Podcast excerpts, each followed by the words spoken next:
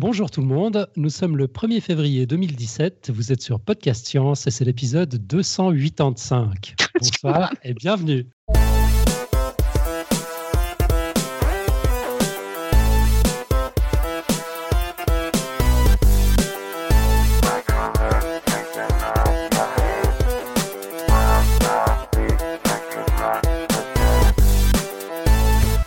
Rapide tour de table. Donc, on a ce soir euh, autour des micros du studio virtuel de Podcast Science, Irène, en direct de Santa Barbara. Bonsoir. Salut Irène. Salut. Bienvenue. On a Robin. Salut Robin. Salut. Et Pascal, le magicien de la technique, qui nous rattrape les bidons à la dernière seconde. Salut Pascal. Salut. Et au sommaire de cette émission, euh, c'est une émission de type interview, euh, interview un peu particulière. Euh, c'est une célébrité, mais une célébrité à nous. J'ai l'honneur d'interviewer Irène ce soir. Et on aura également quelques annonces, une quote, et c'est tout. Alors je vous propose qu'on tergiverse pas plus longtemps, et puis qu'on attaque avec l'interview d'Irène.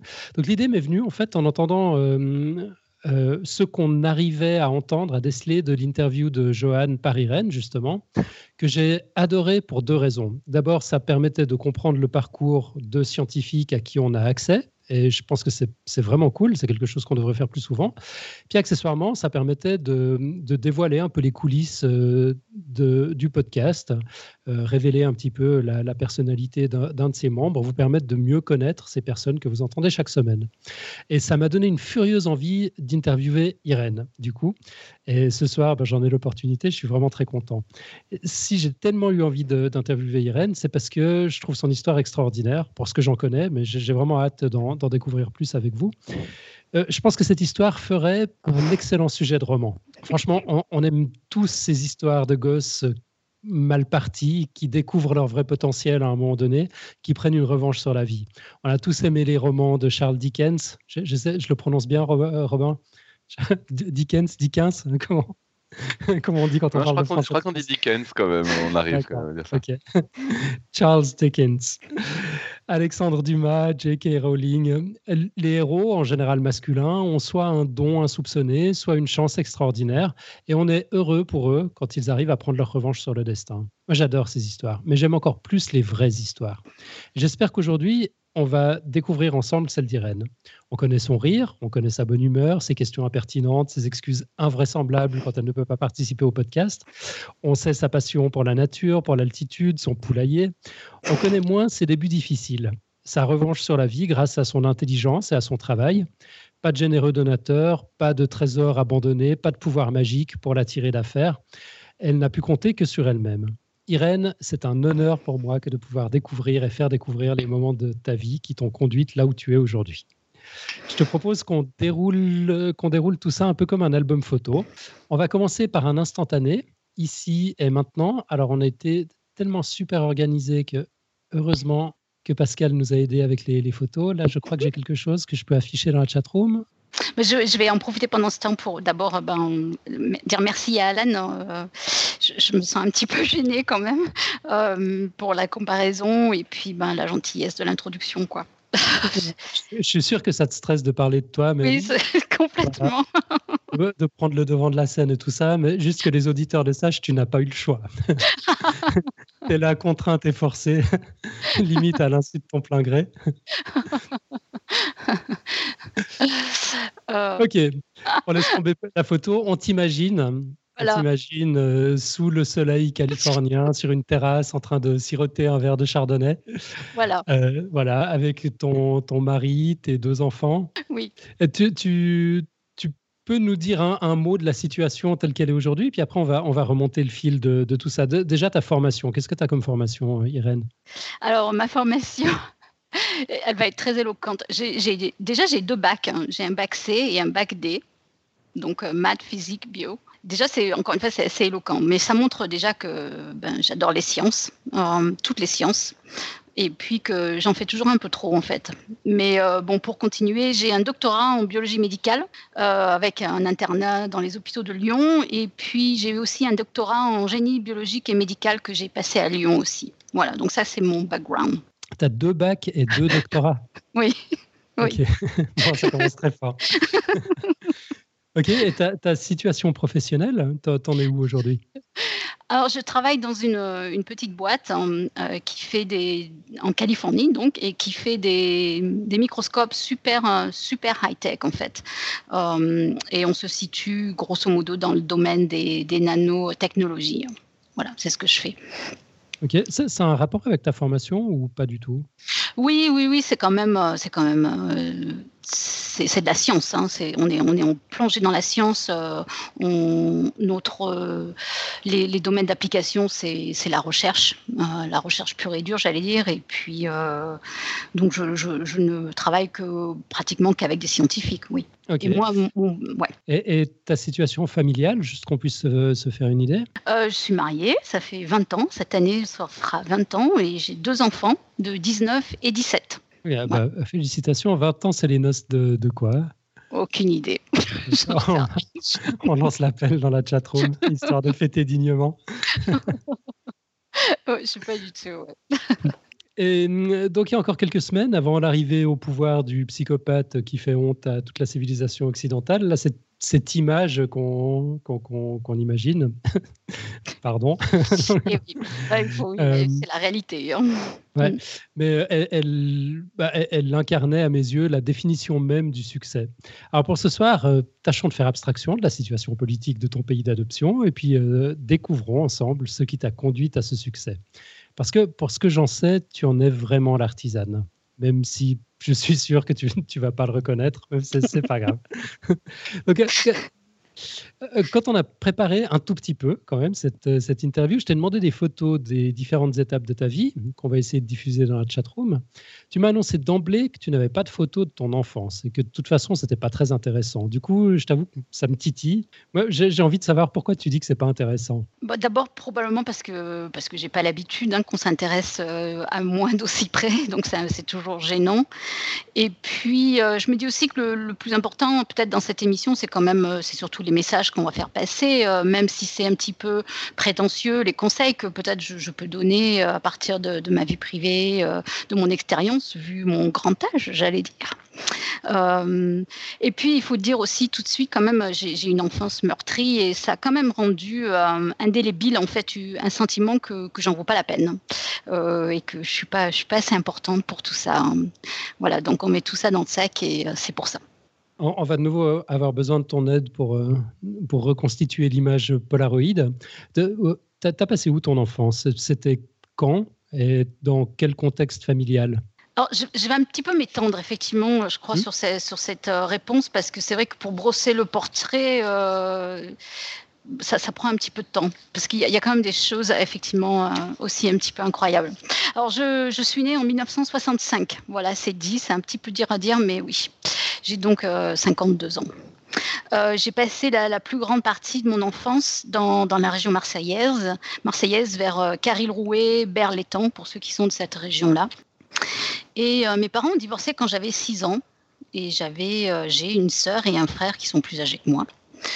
au moment du divorce, mon père a pratiquement il a pris la fuite en fait, on peut dire. Il est, il est parti. Mm. Euh, il est parti très loin. Il est parti travailler en Chine. Hein.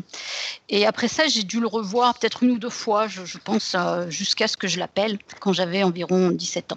Ma mère, quand elle, elle était, on va dire vraiment, on va dire euh, bah, pathétique en fait. C'était, c'était une mère horrible. Euh, je pense qu'elle était elle-même en état de souffrance aiguë et trop en état de souffrance pour s'occuper de ses enfants. Elle était trop perturbée et c'était pas possible de pouvoir donner aux autres en fait. Et, avec l'âge, elle est devenue vraiment de plus en plus acariâtre et, très méchante, euh, très jalouse, euh, etc. Alors, juste après le divorce de, mes parents, elle s'est, elle s'est vraiment endettée avec des projets qui ont tous très très mal tourné elle est vite devenue euh, criblée de dettes très très très très lourdes et euh, je me souviens souvent on, redoutait les donc là sur la chatroom on, on me voit avec ma mère en fait hein. euh, elle elle s'est. On avait souvent peur que les huissiers viennent à la maison chercher les deux trois meubles qu'on avait. En fait, c'était très c'était une ambiance lourde. Euh, ça m'est arrivé, je me souviens d'aller à l'école pieds nus parce que j'avais rien à mettre. Euh, j'avais souvent pas de vêtements propres. J'avais pas de. Ça m'est arrivé, euh, pas souvent, mais de ne pas avoir à manger le soir chez moi. Il y avait, il y avait rien en fait. Et ça encore, ça va finalement. Euh, mais, mais elle était vraiment, euh, elle était tellement déséquilibrée que je me souviens quand j'avais 12-13 ans, elle m'emmenait dans les boîtes de nuit à Marseille. Euh, c'est l'époque où elle s'est mise à la colle avec un, un jeune homme alcoolique, hein, hyper, hyper violent, qui cassait tout dans l'appart. C'était horrible. Hein. J'ai appelé la police plusieurs fois. C'était c'était c'était horrible. T'avais quel âge là quand tu devais appeler la police? Ben, je si je me souviens bien, oui, c'était la même époque. J'avais, j'avais 12 ans, 10, 12 ans, quelque mm. chose comme ça, en fait. Hein. Mm. Et, et, à un moment, elle a décidé qu'elle en avait ras-le-bol. Alors, euh, elle savait pas comment s'en débarrasser parce qu'il était hyper collant. Et euh, elle a finalement appelé ses copains de la mafia à Marseille. Des... C'était des gitans à l'époque. Et ils sont venus à la maison et puis euh, bah, ils l'ont laissé sur le carreau, en fait. Hein. ils sont arrivés avec des couteaux et, et voilà. Et ça paraît les enfants. ça paraît. Alors, moi, je n'ai pas vu le fait même. ils se sont débrouillés pour que je ne sois pas là, mais euh, j'étais loin. Moi. enfin, ma soeur y était quand même. Hein. Elle est plus âgée que moi, elle y était. Euh, heureusement, il n'est pas mort en fait. Ils l'ont laissé sur le carreau, mais il s'en est sorti. Je crois qu'il vit encore en fait. Euh, donc ils ont raté leur coup. j'ai plein, j'ai pas mal d'anecdotes comme ça. un truc qui, m'est venu à l'esprit et qui, m'a toujours euh, qui m'a toujours gênée. J'aimais bien jouer au handball à l'époque. J'étais à l'école, j'aimais bien. Et, euh, et, un jour, et j'avais été sélectionnée pour jouer en équipe de Provence, ça allait bien, etc. Mais j'avais pas de sous, hein. j'avais pas de sous et j'avais pas, j'avais pas de chaussettes. Alors, je suis allée en voler. Hein. Je suis allée en voler, ça m'a traumatisée en fait. J'en ai volé aux prises uniques de Salon de Provence. Voilà, je, le dis. S'ils nous écoutent, ils peuvent t'envoyer la facture. exactement, je serais heureuse de pouvoir les rembourser, c'est sûr. Donc, ça, vous, ça vous dresse le, portrait, quoi, la, situation. J'ai beaucoup de souvenirs comme ça. Un jour, euh, un jour je me suis. Récemment, j'ai compté le, nombre de fois où on avait déménagé. C'était honnêtement une moyenne d'une fois par an. On déménageait une fois par an. Euh, et, évidemment, les, appartements, au fil du temps, ils se dégradaient. C'est devenu des taudis euh, inimaginables, en fait. Hein. Donc elle s'occupait évidemment hyper mal de nous, c'est clair. Quoi. Je l'ai jamais entendu dire qu'elle m'aimait, elle nous a jamais lu un livre, elle a jamais, elle détestait s'occuper de, mes devoirs ou de, savoir ce qui se passait à l'école. Tout ça, c'était, euh, c'était pas du tout dans sa sphère, hein. ça n'existait pas quoi. Et puis il y a eu le bouquet final. Le bouquet final, c'est que, euh, alors là, tenez-vous bien. c'est quand même incroyable. Elle s'est mariée avec mon petit copain. J'avais 14-15 ans et et j'ai fréquenté ce garçon pendant une journée. Euh, et puis à la fin de la journée, j'ai dit non, ça va pas le faire. Euh, il ne va pas du tout, cet homme-là. Euh, et, et, il a commencé à me suivre dans les rues du village. Et puis finalement, six mois après, il est allé se plaindre à ma mère. Et ils se sont mariés. Voilà. là, là, ça a été un peu dur pour moi. Quoi. Surtout que bah, mon frère et ma sœur, ils étaient déjà partis de la maison. J'avais 15 ans environ. Et, j'allais donc me retrouver à vivre euh, avec euh, eux deux sous le toit. Et là, j'ai pas pu. Hein. Là, j'ai pas pu, donc euh, je suis partie. Je suis partie, je suis, partie vivre avec un homme qui avait 15 ans de plus que moi, donc à l'époque j'en avais 15. Et bah, grosso modo, j'ai quand même réussi à passer mon bac, de justesse, je dois bien le dire. et c'est mes notes en français qui m'ont sauvée. J'avais eu des super bonnes notes au bac de français et ça m'a sauvée. Hein. Et puis j'étais prise en prépa veto à Marseille, au lycée Thiers, j'étais hyper fière. Hein. et euh, cet été-là, j'avais, euh, j'avais 17 ans parce que j'avais un an d'avance aussi quand j'ai passé mon bac. Je faisais la bonne en fait, j'étais, je, travaillais à Nice, j'étais chez des gens riches, je faisais la bonne, mais, euh, mais j'ai pas pu aller en prépa veto parce que, bah, parce que j'avais pas de sous. Voilà. et c'est là que j'ai appelé mon père. J'ai finalement appelé mon père parce que je savais qu'il habitait à Lyon et j'ai pu continuer mes études là-bas. Euh, mais j'ai allègrement raté mes prépa veto et j'étais hyper mal dans ma peau. Hein. J'étais un peu ronde, j'étais hyper agressive euh, et, je voyais vraiment la vie comme une, grosse bataille. Hein. Euh, c'était une bataille à, mener, c'était la guerre sans arrêt pour moi.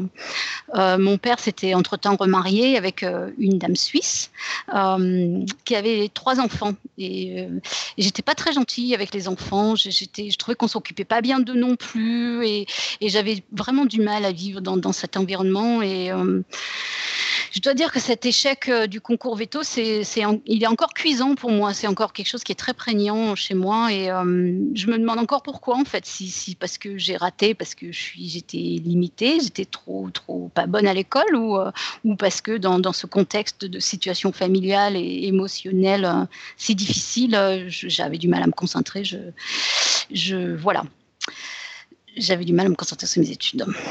Voilà, donc je, voulais juste euh, vous, brosser le, portrait. Comment, comment tout a démarré en fait. ouais, quel portrait, effectivement. Euh, juste là, une prépa veto, ça veut dire quoi? Eh ben, pour être, euh, alors pour être veto, j'imagine en Europe aussi, mais en France, il faut passer le concours. Hein. et donc, le concours veto, il se prépare dans des prépas qui sont des, classes euh, comme Matsup, Matspé, Cagne, Hippocagne, etc. En fait, c'est l'équivalent. Ok, donc veto comme dans vétérinaire. Je ne savais pas si c'était une, un acronyme français. Non, non, non, veto comme vétérinaire, ouais. Mm, mm. D'accord. D'accord. La, question suivante que j'avais préparée, mais tu vois, c'était sans, sans, connaître ces, réponses. Moi, j'avais le sentiment, juste de par les discussions qu'on avait eues, que tu t'es senti très tôt très différente de ta famille, que tu n'étais pas en phase avec, euh, avec le reste de la famille. Alors maintenant, je comprends bien pourquoi.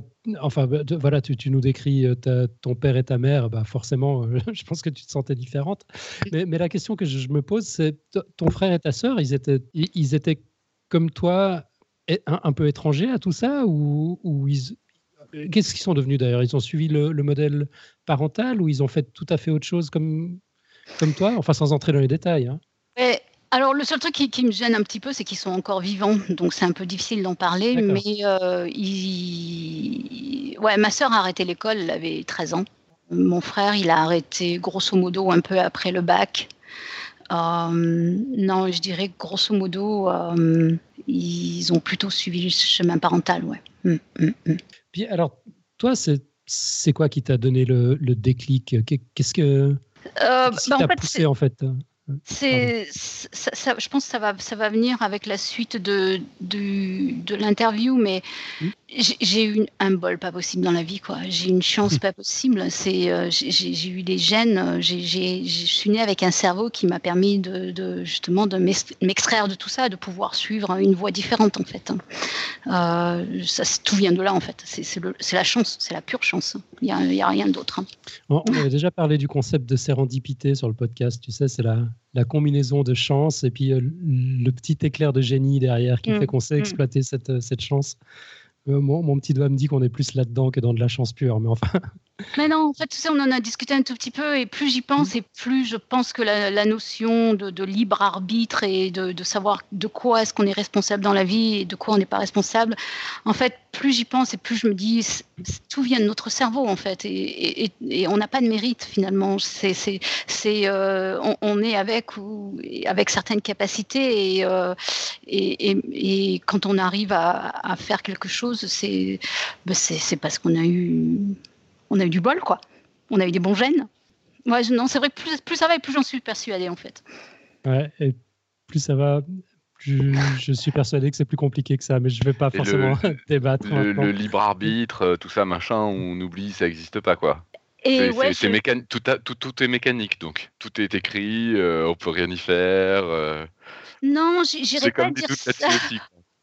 J'irais pas dire que tout est écrit, mais non, c'est pas que tout est écrit, mais par contre, si, par exemple, moi, je, vais décrire un épisode euh, qui a été vachement euh, important dans ma vie, qui, qui m'a fait prendre des décisions. Si j'ai pu prendre cette décision, finalement, c'est parce que j'avais le cerveau pour ça, quoi.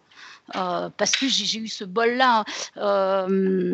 si, si Ouais, c'est alors le, problème de la notion de, libre arbitre, c'est au, point de vue justice dans, nos sociétés. Euh, est-ce qu'un meurtrier finalement on peut le rendre responsable de ses actes euh, euh, C'est là le problème finalement. C'est pas de savoir est-ce que machin il a du mérite parce qu'il a fait des bonnes études, etc. On s'en fout. Hein. ce qui est plus grave, c'est comment? C'est la même question avec effectivement pas les mêmes conséquences, mais c'est la même question. C'est la même question. C'est la même question. Et, je me dis que finalement, ce qui est important, euh, c'est dans la société, qu'est-ce qu'on peut faire pour que les gens vivent en harmonie et, quand effectivement euh, on a une personne qui, qui euh, qui bah, un meurtrier ou quelqu'un qui a des, des, éthiquement qui est pas acceptable, bah, c'est vrai que la justice doit doit doit jouer. Du coup, il n'est pas d'accord. Mais c'est pas la question. On, ne va pas se lancer dans un débat sur le libre arbitre. Moi, j'ai envie de, j'ai envie d'entendre ton histoire. Euh, mais du coup, c'est c'est à l'école que tu as compris que les choses pouvaient être, euh, pouvaient être différentes que ce qui se passait à la maison avec un prof de français, c'est ça? Voilà, alors euh, en fait, je me sentir différente, c'est vrai que par rapport à ma famille, très très tôt, effectivement, très très tôt, je, je, me suis sentie euh, très différente. Euh, mais mais euh, je me souviens qu'il y avait un prof de français en quatrième qui nous racontait comment il s'occupait de sa fille, etc. Et là, vraiment, ça a été mais une gifle dans la tête, quoi, où je me suis dit, oh, putain, moi, j'ai vraiment pas tiré le gros lot, quoi, avec mes parents, manque de bol, quoi, vraiment.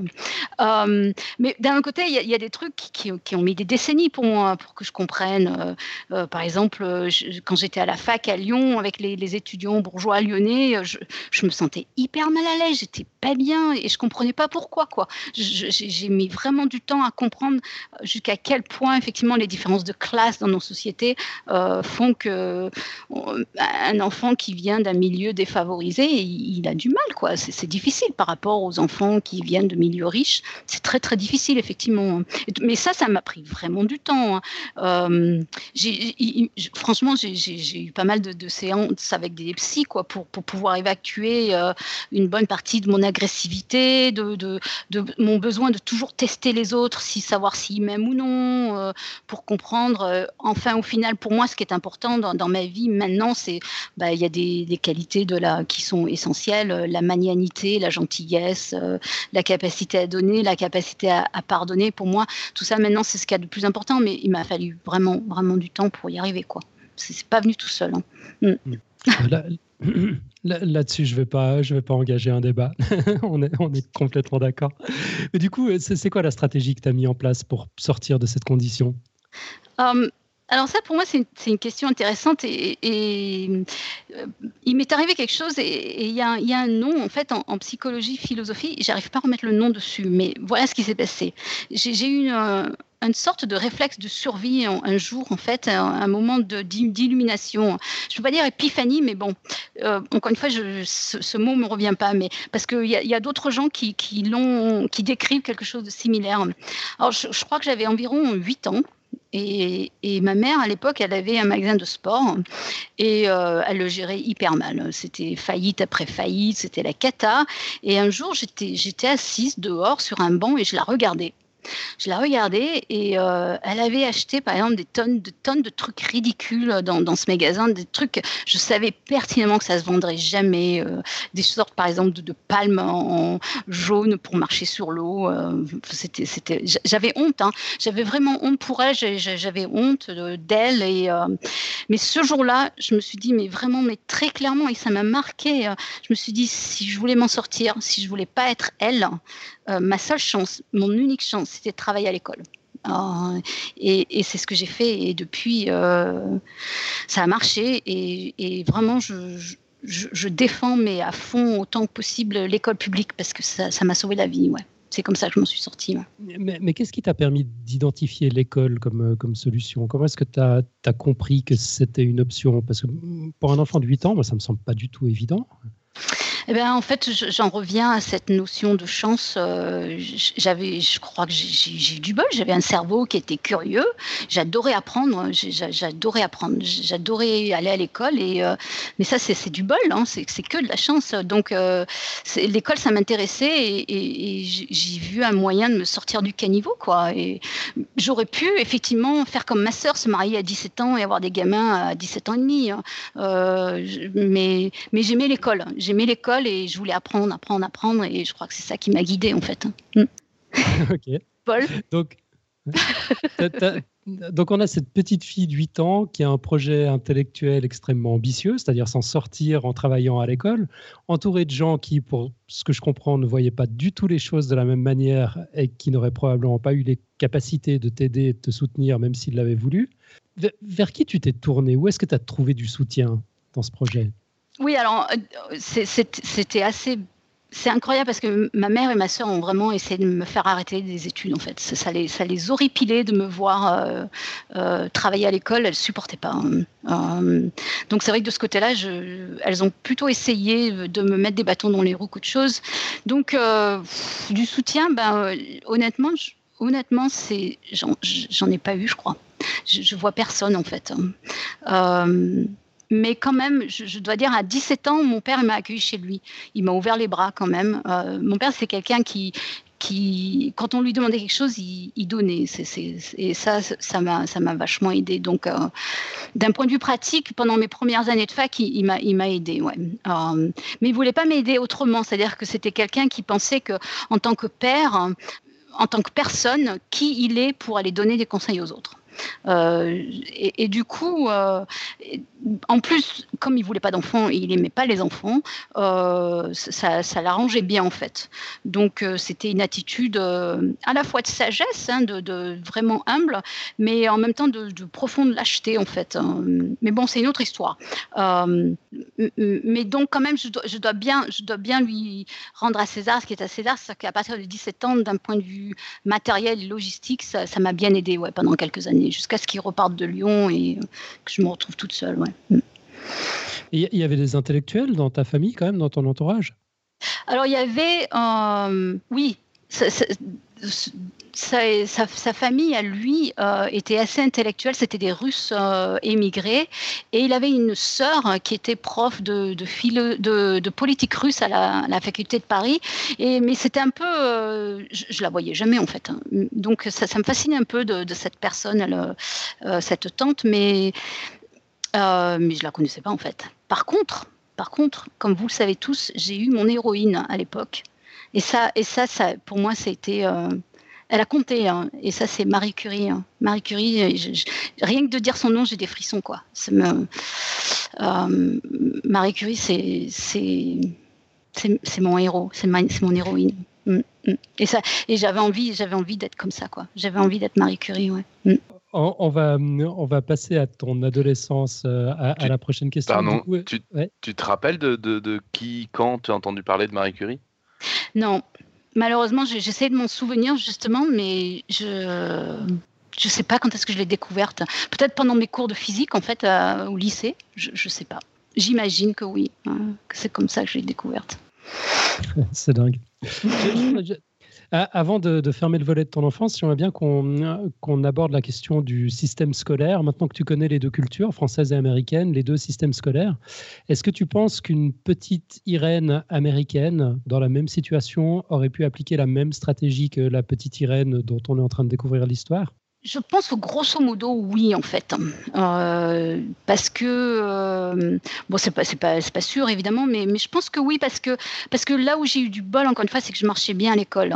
Et, et du coup euh, aux États-Unis même si c'est un pays style marche ou crève, bah, si on marche on, on, peut on peut y arriver. Donc c'est vrai qu'ici l'école est très chère mais j'aurais pu je, pense que j'aurais pu débourser par exemple des bourses pour pour pour, continuer les études. Euh, euh, le problème, la grosse différence, je pense, entre le système scolaire aux États-Unis, enfin, une des grosses différences, c'est que si on marche pas bien à l'école, hein, euh, là, c'est problématique en fait, parce que par exemple pour les enfants euh, aux États-Unis, décrocher une bourse, euh, c'est vachement dur s'ils sont pas bons à l'école. Euh, par contre, c'est quand même un pays qui est vachement moins élitiste que la France, donc on peut très bien réussir à grimper l'échelle sociale aux États-Unis, même si on n'a pas de diplôme en fait. c'est alors que c'est pas facile en France. Hein. Mm. C'est vrai, mais moi j'ai cette image des parents américains, des bons parents américains qui surinvestissent leurs gosses, qui choisissent, euh, qui, font construire leur maison en fonction euh, des meilleures écoles et, de ce genre de trucs. J'ai l'impression que si tes parents sont pas derrière toi aux États-Unis dès le plus jeune âge avec un projet comme ça, t'es es plutôt mal barré en fait. Oui, oui, non, mais c'est vrai, c'est vrai qu'il y a des, et ça, c'est vrai, c'est vrai que les, les, parents sont vachement investis auprès, près des enfants. Ça, c'est, ça, c'est vrai. Euh, mais ça crée, ça crée effectivement du coup des, des, différences euh, euh, sociales euh, et, de classe. Mais c'est vrai en France aussi. Hein.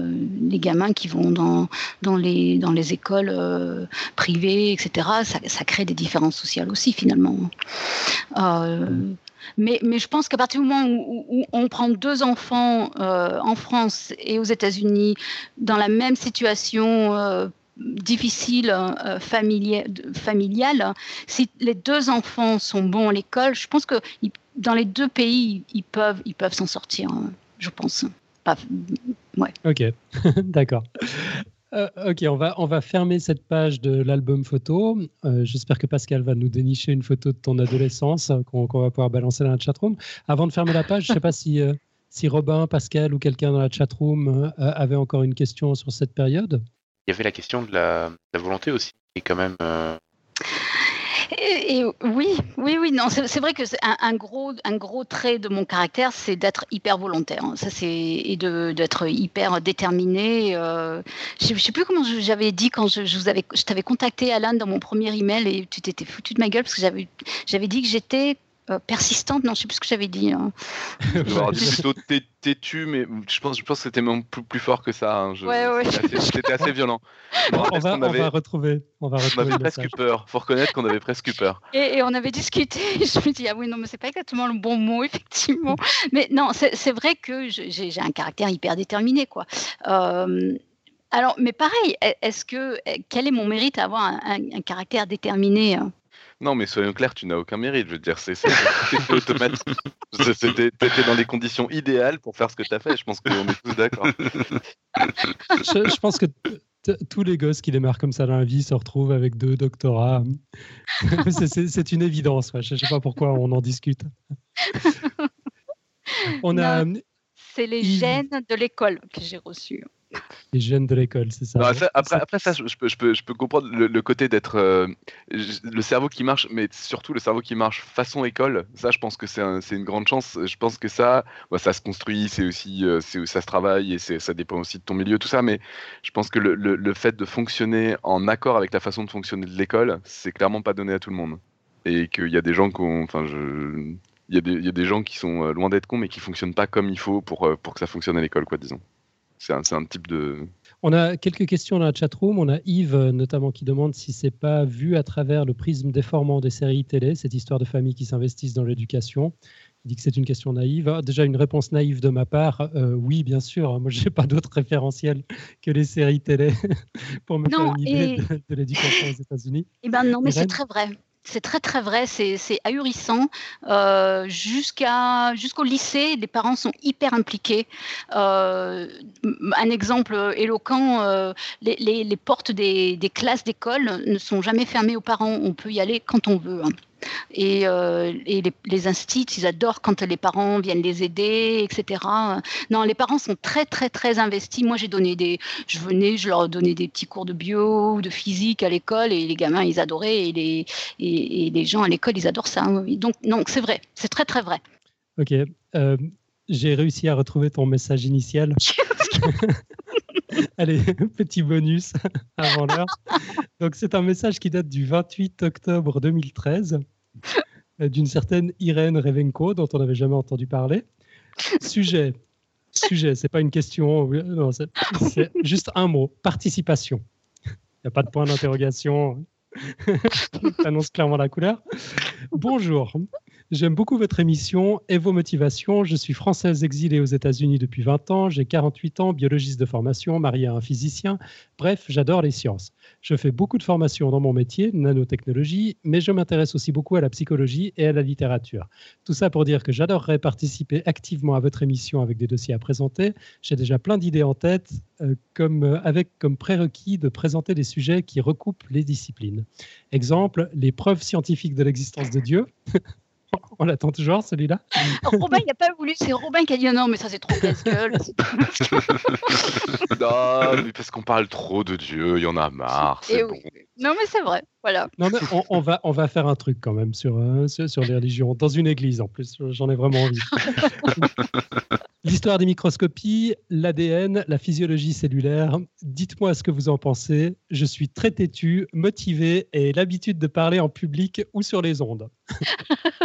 C'était bien têtu, donc j'avais le bon souvenir. Voilà, c'était têtu. J'adore revoir ce message rétrospectivement. Pour toi, c'était clair en fait. C'était pas une question, quoi. C'était une affirmation. C'était on commence quand, quoi? C'est ça, exactement. Non, on commence quand? Ça aurait été une question. Mais non, en fait, mais non, mais pas du tout. Je balisais à mort, hein. je balisais à fond. Je, je me disais, mais euh, qu'est-ce que je, je, fais? Je fais pas, je leur envoie, ça serait super, mais j'ose pas. Euh. Bon, on arrête de t'embêter avec ça. Il y a Lé dans la chatroom qui demande d'où vient ta curiosité? Mon cerveau. Je m'attendais un peu à la réponse. Mais non, mais je ne sais pas comment l'expliquer. Non, mais je pense que la question, la question est assez euh, naturelle. Je pense que de, de dire que c'est euh, que tu as pensé que c'était par l'école que tu allais t'en sortir, je pense que c'est assez naturel parce que finalement, quand on est dans ce genre de situation, c'est le seul autre endroit où on est en contact avec des adultes et où on est en, c'est l'autre quotidien. Je veux dire, il y a le quotidien de la famille, il y a le quotidien de l'école à cet âge-là. Donc, je pense que ça, c'est assez naturel. Après, euh, je pense que c'est quand même assez naturel qu'on se pose qu'on se pose tous la question de euh, est-ce qu'il y a eu euh, voilà des, des, des, profs, des moments déterminants, des disciplines, des trucs, des, des, des gens qui, Mm, qui, mm. qui- qui- ou des rencontres ou des enfin des, des rencontres avec un euh, je sais pas un événement quelconque qui, qui a fait qu'il y, y a eu un déblocage parce que c'est vrai que c'est voilà Ouais. Et, et c'est vrai que c'était. Je, je me souviens, euh, bon, ça, ça arrive, on l'entend tout le temps, hein, mais selon les profs que j'avais, un coup je voulais être prof de maths, un coup je voulais être prof de physique, un coup je voulais être prof de latin. euh, c'est- donc mes profs, ils me marquaient vachement. Ils ont, ils ont eu un impact énorme, quoi. Énorme sur moi, ouais. Mm. Et comme tu dis, c'était, je peux pas dire que c'était ma deuxième famille, mais, mais c'était hyper important dans ma vie, ouais. super important. Mm. Ok, on va passer maintenant à ton adolescence. Pascal nous a déniché une photo. Adolescence un peu, un peu baba. Un peu, bah, ouais, non, c'était une rando euh, ouais, à pied. Ouais. J'adore, j'adore faire de la rando en montagne. ouais. Mm. Et, euh, bon, on l'a vu, tu viens d'un milieu pas du tout intellectuel. tu as poussé tes études de biologie jusqu'au double doctorat. Euh, ma question, c'est est-ce que tu as toujours été intéressé par les sciences? Qu'est-ce qui t'a poussé dans la voie de la bio? Et j'ai pas de bonne réponse. hein. J'ai envie de dire, je suis tombée dedans en fait. J'ai toujours adoré la bio. Depuis, encore une fois l'école communale, je me souviens, je, regardais fascinée. J'étais au CM1, au CM2. Il y avait des documentaires. euh, L'instit, il nous passait euh, une fois par semaine ces documentaires. Et à l'époque, ça s'appelait les leçons de, les choses, je crois. Mais j'étais fascinée. Euh, alors pourquoi Je sais pas quoi. J'ai pas d'explication. J'adore, j'adore, j'adore comprendre comment la vie fonctionne. hein. Et, euh, et donc, c'est, c'est, c'est- ça montre combien, pour moi, l'école publique, encore une fois, c'est, c'est, je lui dois tout, quoi. C'est, c'est pas parfait, etc. Mais c'est, ouais, je, lui- je lui dois vraiment tout à l'école. Mais je, voilà, c'est, je, je, sais pas comment l'expliquer. euh, J'en, j'en sais rien.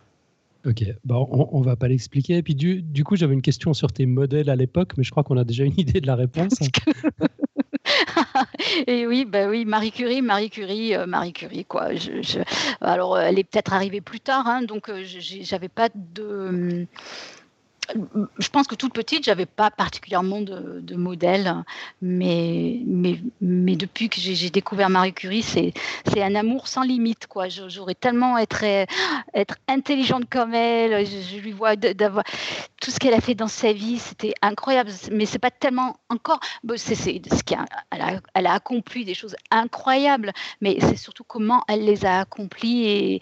Pour moi, c'est Marie Curie, c'est le summum, le summum de l'humanité, de l'intelligence. Quoi. Je, voilà, Marie Curie. Au cas où vous n'auriez pas compris. hein. ok, je, je- je te pose, je te pose plus la question. Ouais, en, en parlant de l'adolescence, bah, c'est toujours un moment super difficile. En fait, c'est un moment de, de perte de repères. Euh, Est-ce que tu as eu des doutes à un moment? Tu tu t'es demandé si c'était vraiment la voie que tu voulais poursuivre? Euh, ah ouais, horrible. hein. Ah ben oui, horrible. hein. Je l'ai- surtout l'adolescence, quoi. Et d'ailleurs, euh, c'est vraiment les, les le moment où j'ai décroché, j'ai complètement décroché. J'ai passé quand même mon bac au rattrapage hein, avec un 4 ans maths quand même. Euh, donc c'est pas glorieux pour un, bac euh, maths physique. Euh. donc non, ça, allait hyper mal. L'adolescence, c'était horrible. Je, passais vraiment de la boulimie à l'anorexie. je croyais pas du tout en moi. Je, me trouvais moche. Je m'aimais pas. C'était c'était vraiment difficile. Mais mais je dois bien quand même le dire, c'est que bah, quelque part je me suis quand même accrochée. Quoi. Et, euh, et ça, c'est quand même un message que, que j'aimerais faire passer aux, gens, c'est qu'il ne faut jamais abandonner dans la vie. Hein. Jamais, jamais, jamais. Quoi. C'est, une qualité essentielle, je pense. Euh, avoir des buts et, et, tout faire pour, euh, pour y parvenir, c'est, ça le, plus important. Ouais. Mm. Et tu avais des amis qui étaient plus ou moins dans la même situation que toi? Euh, Probablement, je pense que oui, mais mais je pense que quand on est enfant déjà, quand on est au collège, etc. Euh, euh, on regarde pas forcément exactement euh, comment sont les, enfants, dans quel milieu ils vivent. On n'analyse pas tellement. Quoi. Quand on est gamin, on fonce en fait. On regarde le futur, c'est tout ce qui importe. Hein. C'est leur force aux enfants, je pense. Euh, donc, euh, avant, l'adolescence, euh, ah, rétrospectivement, oui, je, sais que j'avais des, amis qui étaient un peu dans, une situation familiale pas facile, et, j'en connais qui sont, qui sont restés dans ce milieu-là, mais euh, après, c'est quand on arrive à l'adolescence qu'on commence à analyser, qu'on commence à comprendre ce qui se passe et euh, qui on est, qui on devient, etc. Donc là, c'est compliqué, c'est difficile, on, est hyper fragile, on se sent, on n'est pas encore solide parce qu'on se connaît pas bien. Euh, et puis, euh, quant à mes amis de la fac, c'était dans l'ensemble des, c'était bizarre d'ailleurs quand j'y pense maintenant. enfin, c'est bizarre pour moi d'y penser maintenant, c'est que c'était souvent des enfants bourgeois en fait. Je fréquentais des, familles bourgeoises, des enfants de familles bourgeoises euh, qui avaient bien d'autres problèmes que les miens, je pense. Et, je pense que paradoxalement, c'est surtout eux que je, fréquentais parce que je, voulais m'extraire de là où je venais, en fait. Je, reniais vraiment ce, côté euh, white trash d'où je venais en fait. Et c'était un moyen pour moi de m'en sortir. D'ailleurs, je me souviens à l'époque, j'avais un petit copain euh, qui était un fils de famille, euh, la famille traditionnelle lyonnaise, euh, tout ce qu'on fait de mieux quoi. Et pendant longtemps, j'ai pas connu sa famille, je connaissais pas, etc. Et, je rêvais d'une famille comme ça, très très bourgeoise, le chien, les enfants, la maison, etc. Et, et, par contre, le jour, il m'a dit bon ben oh ben, je vais te présenter à mes parents. Euh, là, je me suis dit, oulala, euh, non, non, non, ça, ça, va pas du tout. C'est pas du tout ce que je veux, en fait. Et, euh, et ça a été le début de la fin, en fait. Genre, c'était un, avais un sentiment d'imposture Tu avais peur de te faire démasquer ou quelque chose comme ça? Je, à l'époque, je me suis rendu compte que c'était pas la vie que je voulais en fait. Ah ouais, d'accord. Ça, ça, allait pas le faire. L'événement t'a ouvert les yeux. Hmm. Ouais, hmm. j'ai réalisé que c'était pas une vie qui, qui m'intéressait. Ouais. Hmm. Tes, amis, euh, tu es au courant de ta situation familiale? Je pense que certains, oui. Euh, surtout ceux d'avant la fac, encore une fois. J'ai vraiment gardé beaucoup de mes amis d'enfance. J'ai vraiment encore beaucoup, beaucoup de, mes, amis euh, de quand j'habitais dans le milieu de la France. Et je pense qu'il y en a qui savaient. Euh, j'ai ma copine Isabelle qui, on en a parlé. Elle m'a, on s'est retrouvés il n'y a pas si longtemps finalement, et elle m'a raconté des trucs. Euh, je, ne pensais pas que les gens savaient en fait. Hein. donc je pense que oui, hein, certains. Mm. Mm. Ok. On, va passer à ta, vie de jeune adulte. J'essaie de, de, balancer la photo dans la chatroom. Voilà. Moi, quand T'es juste magnifique sur cette photo. Oh. C'est vrai, quand, quand je t'entends dire que tu te trouvais moche, ça, ça me semble. mais oui, mais c'est ça, c'est ça le paradoxe. Hein, c'est fou. Je, suis très très honnête. Hein, je, me trouvais moche. Ah ouais, j'en doute pas, mais c'est vrai qu'en voyant cette photo, on se demande comment c'est possible, quoi. Et c'est vrai que maintenant, je me dis, oh mais non, moi j'étais pas si moche que ça. ok, donc euh, ta, vie de jeune adulte, bah, comment tu t'es retrouvé aux États-Unis? Alors ça, c'est une histoire que j'adore raconter. Parce que je pense qu'elle peut aider les autres. Encore une fois, les, gens qui se heurtent à des murs. Alors là, c'en était un très beau. Donc j'adore le raconter. Alors voilà, j'étais interne des hôpitaux à Lyon.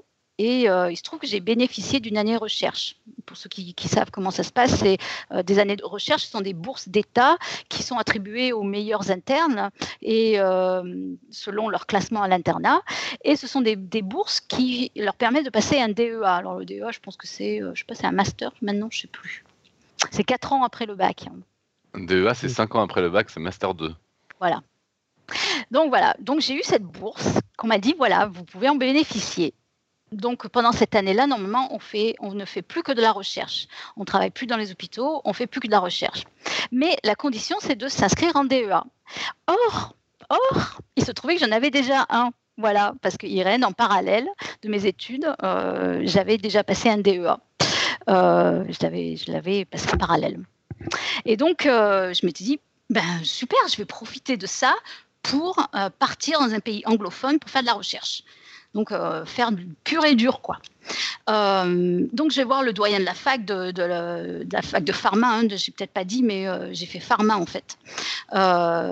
et je lui dis, ben voilà, je, vais profiter de cette bourse. Je, je, je vais partir dans un pays anglophone faire de la recherche. Et il me dit ah mais non mais non c'est pas possible. Ça c'est une bourse c'est pour passer un DEA en France. Vous en avez déjà un de toute façon. donc non c'est pas possible. Alors là, Irène, très très frustrée, on me sanctionne parce que j'ai déjà un DEA. Ah non, non, mais ça, ça va pas du tout. Hein. Donc là, je me dis, c'est un comble. J'écris au ministère de la Recherche et je leur explique. Je dis, non, mais cette bourse, moi, j'en veux. J'ai déjà un DEA, je ne vais pas encore passer un DEA, j'en ai pas besoin. Et là, on me dit, ah, mais non, mais pas possible, madame, mademoiselle, euh, c'est pas possible. Cette bourse, c'est pour passer un DEA en France. Alors là, la colère monte je vais voir le doyen de la fac et je lui dis qu'il faut faire quelque chose. C'est pas possible que même le ministre de l'Éducation il refuse de m'aider. Et là, la réponse de ce monsieur fut pleine de commisération, mais, euh, mais ma pauvre, euh, si vous en êtes arrivé là à écrire au ministre de l'Éducation, je peux plus rien faire pour vous, c'est fichu, c'est fichu. C'était ces mots, c'est fichu. Alors là, ce qui se passait, ce qui se passe souvent chez moi, c'est que je marche beaucoup au défi. C'est-à-dire que si vous voulez me faire quelque chose, vous pouvez me défier, ça marche très très bien. Là, je me suis dit non, mais ça, c'est pas possible. Hein. Euh, alors, ce que j'ai fait, je me, suis dit, non, non, c'est pas fichu, je, je, non, c'est pas possible. Donc, je suis allée parler, euh, discuter avec le directeur du labo dans lequel j'avais passé donc mon DEA, et je lui dis, voilà, il faut que vous me trouviez un DEA où je puisse m'inscrire, n'importe lequel, parce que légalement, dans le texte légal, on dit bien il faut s'inscrire dans un DEA. Il dit, on ne dit pas qu'il faut, faut suivre les cours, on ne dit pas qu'il faut passer les examens, il dit il faut s'inscrire en DEA.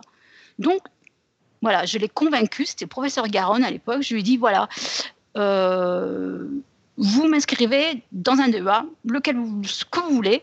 Tout ce qu'il faut, c'est m'avoir officiellement euh, dans, un, dans un DEA. Ensuite, si vous pouviez officiellement aussi euh, m'avoir dans votre labo de recherche, ça serait vachement bien. Mais moi, je me trouve un labo aux États-Unis et je, je, me fais virer mon salaire là-bas. Vous entendez plus vous entendez plus parler de moi.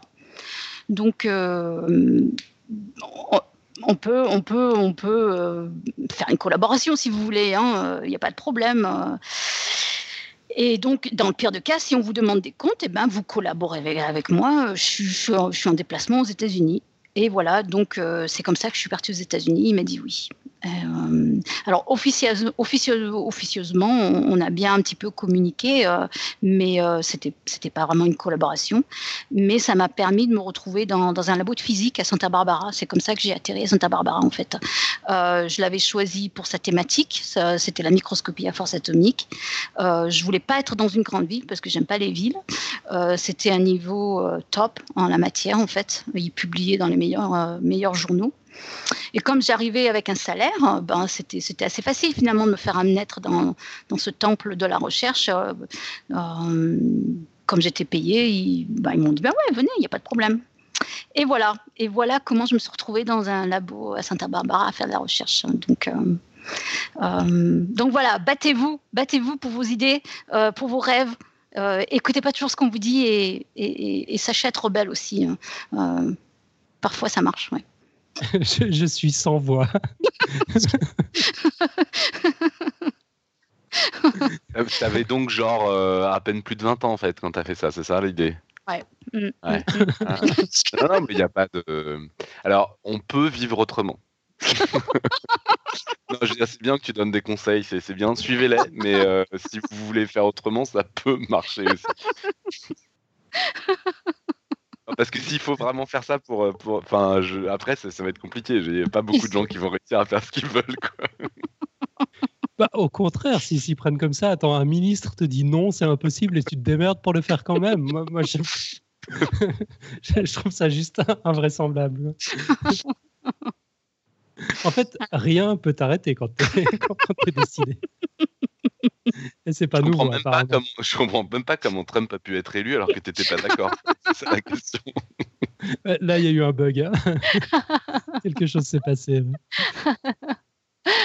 Euh, ouais, c'est vrai que c'est rigolo. ouais.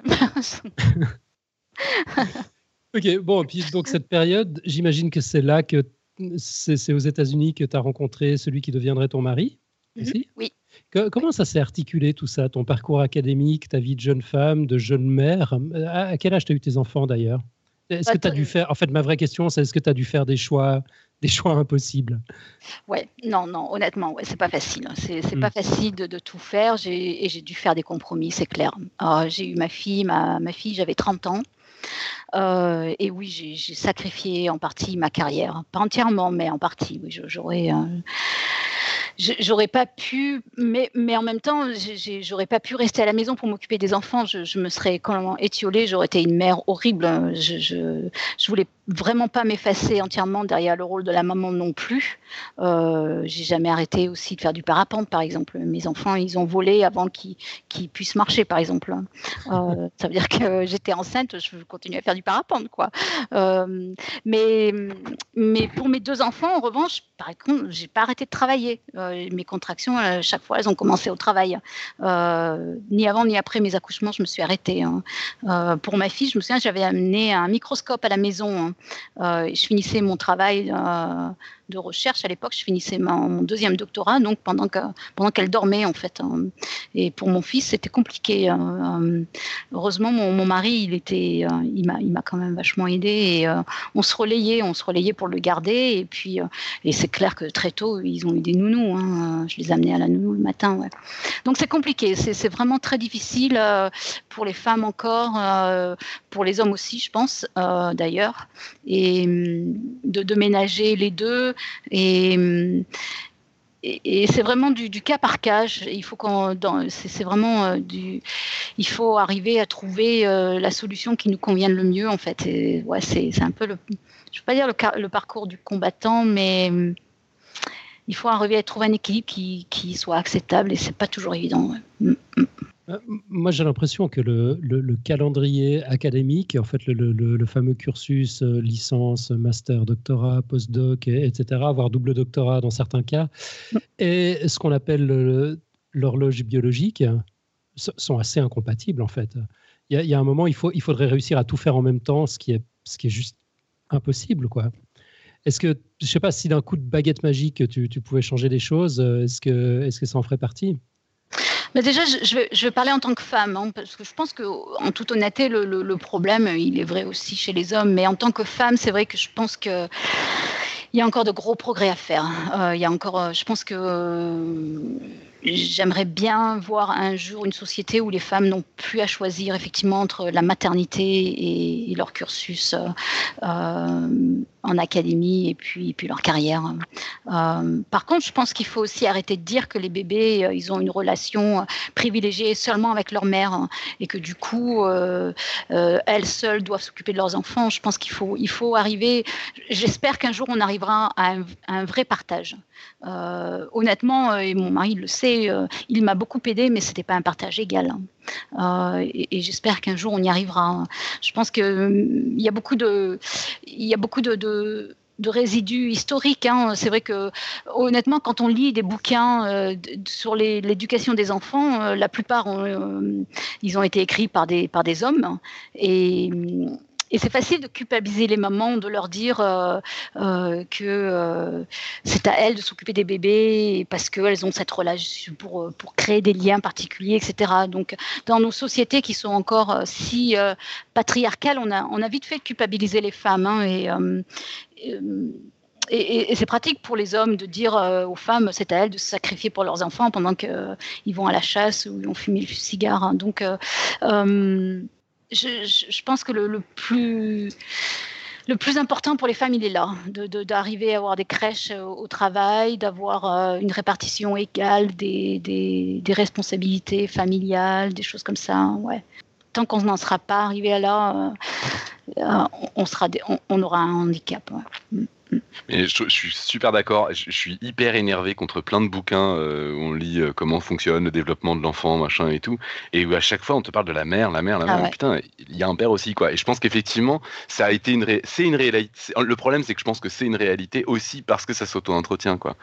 Et, qu'à partir du moment où tu as des bouquins qui disent que c'est la mère qui joue tout le rôle, ben la mère joue plus le rôle et ça on s'en sortira pas quoi. Et, et vraiment, euh, et ce que tu as dit aussi est vachement important. Je trouve que tu as dit c'est un problème pour les femmes.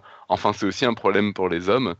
Et en fait, tu l'as dit dans un deuxième temps parce que c'est pas une évidence, parce qu'en fait, euh, dans la tête de, quand même encore énormément de monde, euh, bah, l'homme, il n'a pas à se poser la question de savoir s'il sacrifie sa carrière ou pas. Enfin, c'est pas, c'est pas, il n'a pas un choix à faire. C'est mm. un homme qui s'occupe de ses enfants, c'est pas complètement normal. ça dépend des milieux, ça dépend où, ça dépend tout ça. Mais, euh, mais c'est clair que on va, voilà, une, une, femme qui décide de mettre avant euh, sa, sa, carrière, on va dire qu'elle sacrifie sa vie de famille. Un mec qui met en avant sa carrière, euh, c'est un mec, quoi.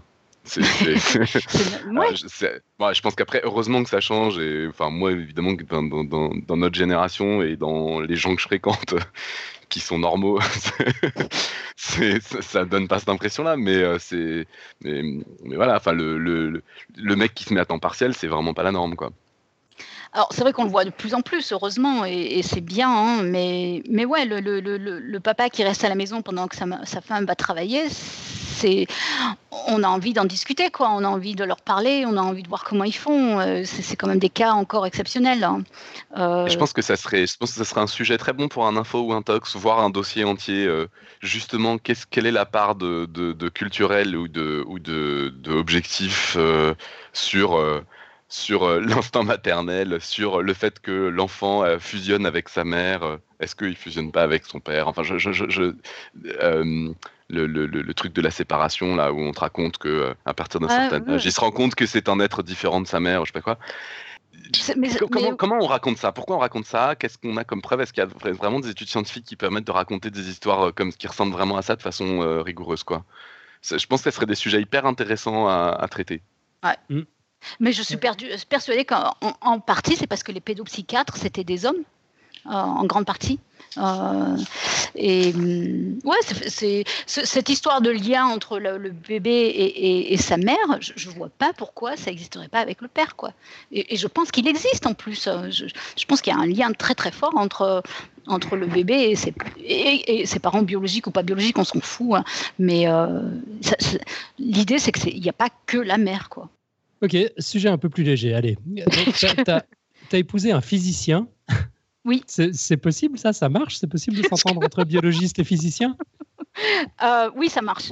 C'est. Euh, pourquoi pas d'ailleurs? Non, mais c'est enrichissant, c'est hyper enrichissant. C'est vrai qu'on a, on, on, a une vision différente des choses. Je me souviens une anecdote quand, on, quand on bossait ensemble euh, dans, le labo. Euh, alors, on, regardait de l'ADN avec ses microscopes. Lui, il était hyper fasciné par les changements de fréquence du, bras de levier en, selon la région où il touchait l'ADN, etc. Moi, je disais, mais attends, mais moi, je veux juste voir les images de l'ADN, quoi. Et, euh, c'était rigolo. On avait juste des approches différentes, mais ouais, ouais, ouais.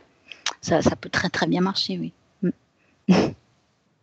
Et lui, il pratique encore en tant que physicien. Il, a dû faire des choix difficiles aussi?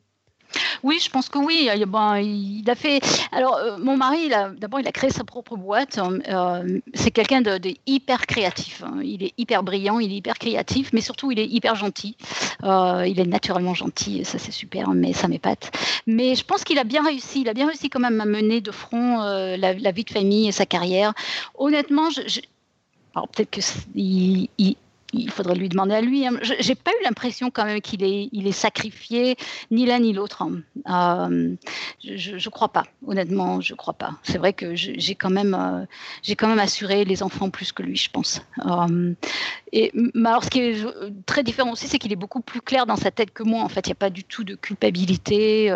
c'est pas du tout à son programme. Donc, c'est, ça m'agace un petit peu parfois, mais c'est, une, une, force chez lui en fait. C'est-à-dire que s'il rentrait à la maison et qu'il avait encore du boulot euh, euh, après 6 heures du soir, ben, il allait, euh, alors il allait peut-être donner à manger aux enfants, etc. Mais il continuait à faire son boulot. Alors que moi, je me disais non, je suis à la maison, je m'occupe des enfants et je ne je, fais pas les deux en même temps, quoi, par exemple. Je ne sais pas si ça répond à la question, mais. Ah ouais, je crois, bon, ma, question suivante, euh, je t'ai proposé de zapper si tu trouvais que j'abusais, que j'entrais trop dans les détails de, ta vie privée, mais en fait, je vois que tu as mis une réponse que je n'ai pas encore lue, donc tu as, quelque chose à nous dire. Euh, donc, ouais, on a beaucoup parlé de ton parcours académique, entre autres comme échappatoire d'un monde où, tu ne te reconnaissais pas, enfin, dans lequel tu n'avais pas envie euh, d'évoluer, tu as, eu envie de, faire autre chose. moi, je ne peux pas m'empêcher de me poser la question euh, si tu te reconnaissais pas dans ce modèle de famille, comment est-ce que tu as réussi à créer une famille à ton tour? Comment est-ce que tu as évité de reproduire les mêmes erreurs du seul modèle que, tu connaissais finalement? Enfin, si tu l'as évité, euh, où, est-ce que tu as trouvé tes modèles? Euh, Alors, c'est intéressant aussi comme question parce qu'au départ, c'était très très simple. Jusqu'à l'adolescence des enfants, ça a été hyper facile j'ai vu ma mère et j'ai décidé de faire exactement l'opposé. donc, dans un certain sens, c'est hyper facile, quoi. Hein. Euh, donc, euh, ma première priorité avec les enfants, c'était et la famille, c'était de montrer euh, qu'on les aimait, qu'on les aime. Ça, c'était hyper important. et, alors maintenant qu'ils sont plus plus âgés, c'est de, de, leur montrer qu'on est là quand ils en ont besoin, en fait. Donc, j'allais dire quand ils étaient enfants, ça a été, c'est venu assez naturellement finalement. C'était on prend l'opposé. Hein. Euh, mais, c'est vrai que d'un autre côté, je me souviens au moment des anniversaires, des Noëls, pour moi, c'était euh, c'était vachement difficile, c'était hyper stressant. Je savais jamais quoi leur offrir. Euh. et heureusement, Roger, il était là, il me guidait, il nous guidait. C'est lui qui souvent décidait de, de ce qu'on allait offrir aux enfants, parce que moi, je savais jamais quoi leur offrir en fait. Hein. C'était un peu pénible en fait. Hein. j'ai pas de souvenirs d'anniversaire, j'ai pas de souvenirs de Noël, etc. Euh, là où c'est plus compliqué maintenant, j'avoue, et c'est là où je pense que je souffre euh, de ne pas avoir un modèle parental, c'est avec les ados. Hein. Euh, je me sens vachement plus démunie là. J'ai l'impression que j'ai du mal à soutenir. J'appelle ça les coups de bélier. Quand ils ont vraiment besoin de, se détacher de nous et qu'il faut qu'ils nous, étourdissent de coups et, là j'ai du mal à résister. Hein. Je, me sens vraiment démunie maintenant. Et là, et là j'avoue que j'ai de la chance d'avoir, euh, d'avoir Roger ici pour, pour prendre le relais encore plus. Ouais. Ok, bon, on va pas épiloguer sur cette question-là. Euh, j'ai une question sur, euh, sur la vie sur un autre continent. Donc, quand on a passé en revue ton enfance, moi, je t'imaginais un peu comme une extraterrestre dans un environnement hostile, la, définition même de l'étrangère, en fait. Et, et, pour échapper à ça, tu t'es retrouvé carrément sur un autre continent où on parle une autre langue. Est-ce que c'est le destin qui te poursuit? Tu sais pas faire autrement que d'être une étrangère?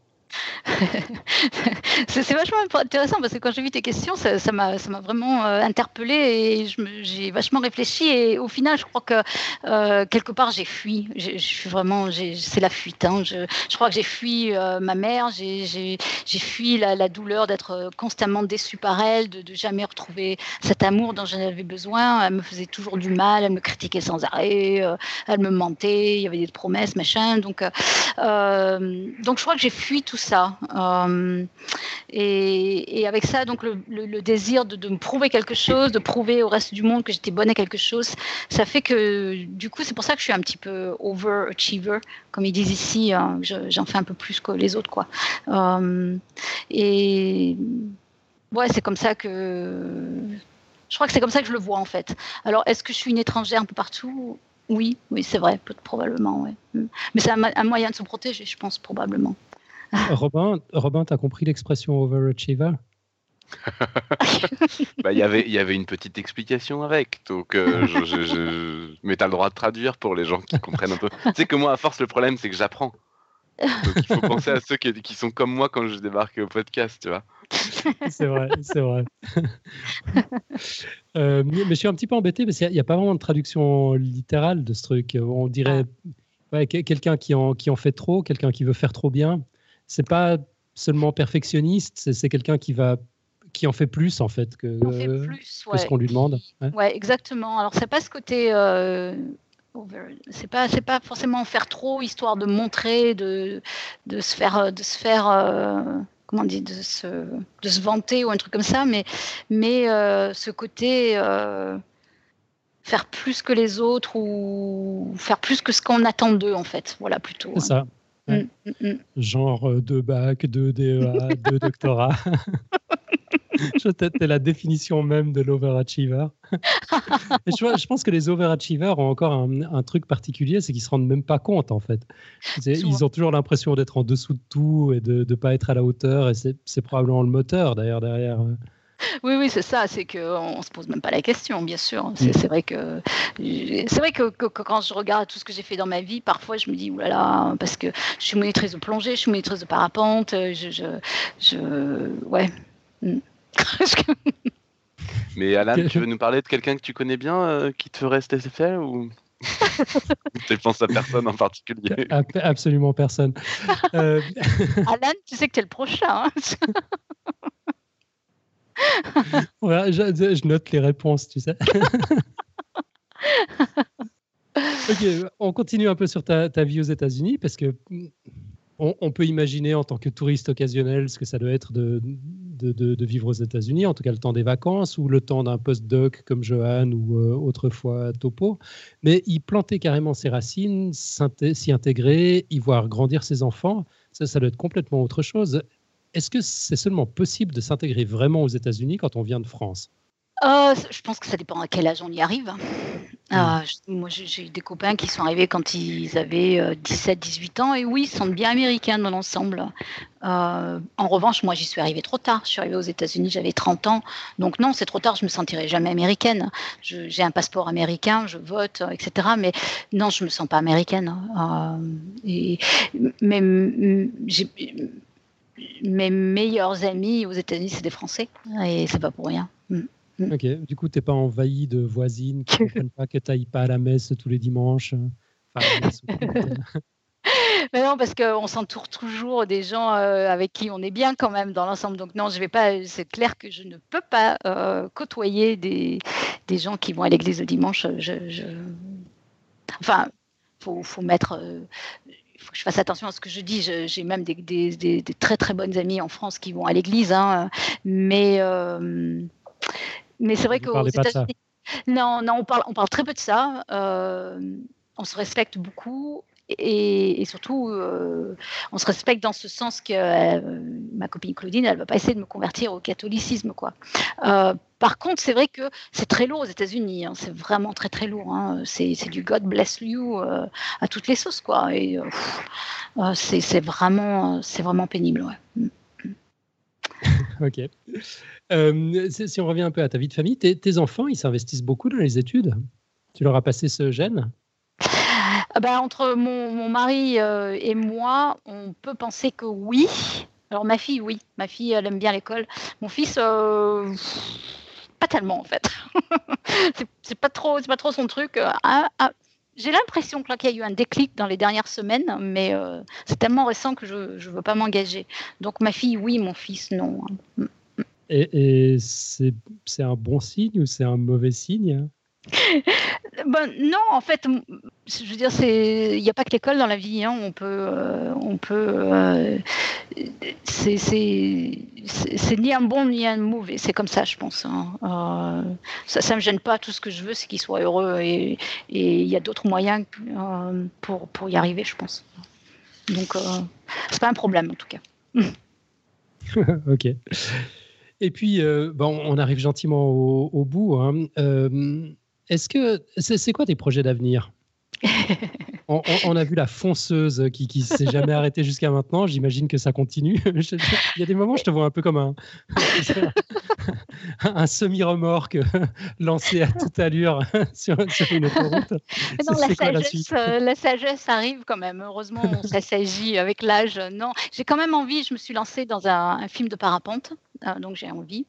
Mais euh, je, j'aime je, je, beaucoup peindre aussi, donc je fais pas mal de peinture, euh, je lis, enfin pas mal de peinture, faut pas exagérer. Euh, mais bon, je, non, je, veux aller sauver les éléphants en Afrique, et ça c'est ma dernière, euh, c'est ma dernière lubie. voilà, et puis des trucs bateaux. Hein, j'aime bien méditer, j'aime bien, je voudrais essayer d'aider les autres de, plus en plus, et puis vieillir gracieusement, on va dire. c'est la classe. Un, film de parapente, c'est quoi un film de parapente? Eh ben, en fait, euh, donc, le parapente, ça a été vachement important aussi dans ma vie. J'ai commencé à faire du parapente, j'avais 28 ans. Et ça a été super important dans ma vie. Hein. Et donc, euh, j'y ai passé beaucoup de temps. Je suis monitrice de parapente.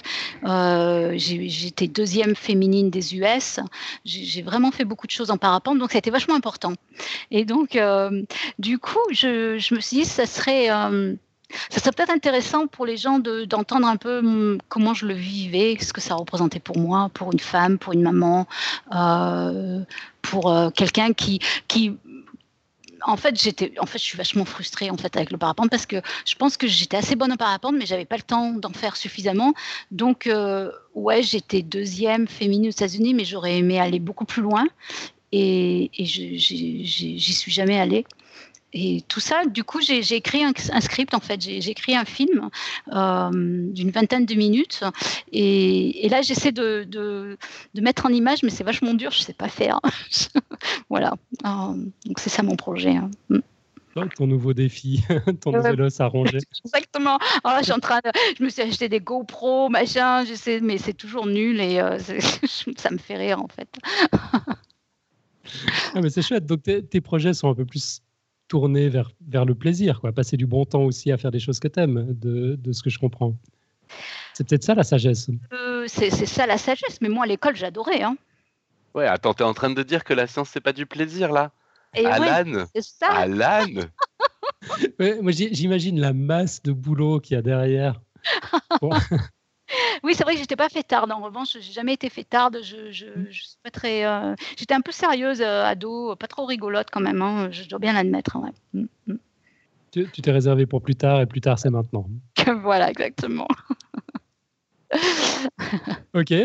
On fait peut-être un, bilan, un peu un recap pour, euh, pour, clôturer cette, cette, interview. Donc, on, a parlé de ta famille. Tu as, toujours des contacts avec? Très très peu. Hein. Euh, bon, mes parents sont décédés euh, et puis euh, plus rien avec mon, frère, très peu avec ma sœur. C'est très limité, ouais. Mmh. après, bon, mon père me manque un peu, mais pas ma mère en tout cas. Euh, je, regrette amèrement de ne pas avoir une maman, mais la mienne, j'étais, j'étais soulagée quand elle est décédée. Ouais. Mm. sans transition, c'est, c'est difficile après une, réponse comme ça, mais c'est pas grave, je, poursuis. je, pose quand même ma question. Est-ce que tu penses que la petite Irène serait fière de l'Irène que tu es devenue aujourd'hui? Euh, ça, c'est une question difficile, hein, franchement. Alors, j'ai le sentiment d'avoir fait pas mal de choses dans la vie, ouais. Euh, ce qui, surtout, je, suis contente d'avoir pu m'en sortir, d'avoir pu m'améliorer. Euh, j'ai vachement fait d'erreurs. J'ai fait beaucoup d'erreurs dans ma vie. Il y a des, actes que je regrette, des mots que je regrette. Euh, mais, j'arrive à me dire que je reviens de loin quand même et que, j'ai pas mal accompli. Hein. Mais encore une fois, je j'en suis pas fière. Je, suis intimement persuadée que, que c'est de la chance. Ouais. Euh, et puis au final, est-ce que j'ai vraiment fait grand-chose? Je ne sais pas. Euh, je vois mon mari, c'est un scientifique vachement bien plus accompli que moi. Il est, il est reconnu dans le monde entier, etc. Euh, donc, ouais, voilà quoi, j'en suis là. Parce que, ouais. Je vois. On, ne va pas repartir sur le libre arbitre, tout ça. On, fera un épisode sur le libre arbitre. Voilà. voilà. Tu, penses souvent à la, petite Irène? Elle est encore très présente aujourd'hui? Euh, oui, oui, oui, mais je pense que c'est vrai pour tout le monde. hein. Je pense que l'enfant euh, qu'on a été disparaît jamais. Je pense que c'est, il est là, elle est là, et euh, je, rigolais. Je pense que par exemple, si j'adore avoir des poules dans mon jardin, c'est parce que ma grand-mère, elle avait une poule dans son jardin, quoi. Donc c'est pas, pas par hasard, par exemple. Mais, par contre, je suis vachement plus heureuse que quand j'étais enfant, et ça c'est. Et quand, je pense à cette petite, cette petite fille, c'est vrai que ça, ça me rend triste. Ça me fait de la peine. Mal pour elle, ouais. Mm. Qu'est- Qu'est-ce que tu lui dirais à cette petite fille si tu pouvais lui parler à travers l'espace et le temps? Je, je crois que la- c'est c'est fou parce que pendant longtemps j'étais dans le déni, je voulais, je voulais pas y croire, mais je pense que maintenant, si j'avais quelque chose à lui dire, je lui dirais que c'est pas de sa faute si sa maman elle l'aime pas, hein. Euh, parce que je crois que quelque part c'est ce qui m'a me fait plus de mal. hein. J'ai encore des cauchemars la nuit, encore euh, encore maintenant je me, je me dispute avec ma mère, c'est horrible, je souffre et heureusement que je me réveille. Donc je pense que c'est ça. Je pense que je lui dirais c'est pas ta faute, c'est pas ta faute si ta maman elle t'aime pas. Euh, je pense que c'est pour ça aussi certainement que je suis partie loin pour, pour euh, échapper à cette douleur en fait. Euh, voilà. et, rétrospectivement, il y a des choses que tu ferais autrement? Oui, oui, oui, bien sûr, beaucoup de choses. Oui, euh, j'aurais jamais fait des études de pharma. ne faites pas des études de pharma. Euh, euh, j'aurais fait médecine, mais à l'époque, j'étais tellement, tellement l'échec de la prépa veto, ça m'a dévasté. J'ai pris la première fac au hasard presque. hein. donc jam- jamais pharma, ça devrait pas exister la fac de pharma. Euh, donc j'aurais mais parce que ça sert à rien, euh, ça sert à rien les pharmaciens. Je, je suis désolée, et pourtant je suis pharmacienne, hein, mais euh, ça, ça sert pas à grand chose les pharmaciens. Ou, ou ils devraient se diriger vers la médecine, ou, euh, ou je sais pas, faire de l'industrie, mais euh, c'est- inutile comme métier, un pharmacien. Pourtant, bref, bref, oui, je, je vais pas me faire des amis, mais bon. Euh, Pa- Pascal, tu prépares un firewall ou quelque chose Il va falloir gérer les courriers des auditeurs. je suis prête à en discuter et à me justifier. hein. Euh, voilà. Non, mais les pharmaciens, je vous adore, hein, mais, euh, mais voilà. Donc, euh, après, ce que j'aurais dû faire, c'est probablement euh, euh, chercher plus d'aide autour de moi, euh, de, de conseils, je- parce que c'est vrai que j'avais pas, j'en souffre encore, hein, pas, pas de confiance en moi. Je- je- j'aurais- du coup, j'aurais aimé être plus gentille avec les gens autour de moi, j'aurais aimé être plus patiente euh, avec mes enfants, avec mon mari. euh. donc ouais, non, il y, a- il y a beaucoup de choses que j'aimerais changer. ouais. Est-ce que j'ai oublié une question dans cette interview? Alors j'y réfléchis aussi cette question et, et, hum, non c'est pas pas une question. Après il y a, deux trois on peut on peut conclure en disant d'abord si je vous ai raconté tout ça c'est pas pas pour me faire appeler Cosette hein, c'est pas du tout le point mais je pense que c'est vachement important de sensibiliser les gens. On le fait pas assez au fait que il y a, une forme de dégâts sur les enfants dont on parle pas assez. C'est le désert affectif je pense que c'est très difficile de s'en remettre. Le désert affectif dans l'enfance c'est ce manque de, soutien et d'amour, ça crée des blessures qui sont hyper difficiles cicatriser. Et on peut, je pense qu'on peut être né dans une famille très pauvre, une famille ouvrière, etc. Mais, si les parents sont disponibles, s'ils sont aimants, s'ils sont là pour s'occuper de leurs enfants, euh, si les enfants se comportent, si les, les parents eux-mêmes, euh, ça c'est super important aussi. Si les parents ne se comportent pas eux-mêmes comme des gamins, parce que j'en vois souvent des, des, des, des, parents qui, qui, qui se comportent comme des adolescents, euh, je pense que dans, dans ces conditions, je pense que l'enfant, il a toutes les chances d'être épanoui. hein. et, et on en voit, on en voit souvent des, gens qui, qui se haussent euh, dans l'échelle sociale, même s'ils viennent d'un milieu ouvrier. C'est, euh, et, hum, mais, mais quand, quand on, a, on est sapé par, par ce, manque d'a- d'affection et de soutien, il y a je pense que ça crée un rapport avec les autres qui, est- vraiment basé sur le conflit. On est, on est sur un mode hostile euh, et, et ça, c'est difficile parce que l'enfant se rend pas compte que c'est c'est pas la norme, c'est pas normal en fait. Donc on, grandit comme ça et la vie ça devient un champ de bataille. hein. On, devient un adulte qui manque de soi, de confiance en soi, on est agressif et puis et puis on est déprimé. Moi pendant longtemps j'ai été déprimée en fait, mais je, je me rendais pas compte. Euh, Il y avait un, manque de bien-être euh, euh, profond en fait. Et il y a un auteur en France qui décrit vraiment, vraiment bien ça. C'est un, neuro, neuropsychiatre qui s'appelle euh, Boris Cyrulnik. Je, pense que vous connaissez tous. Euh, et ça, il parle bien des, ravages silencieux sur ces enfants qui sont mal aimés, qui sont non aimés. Hein.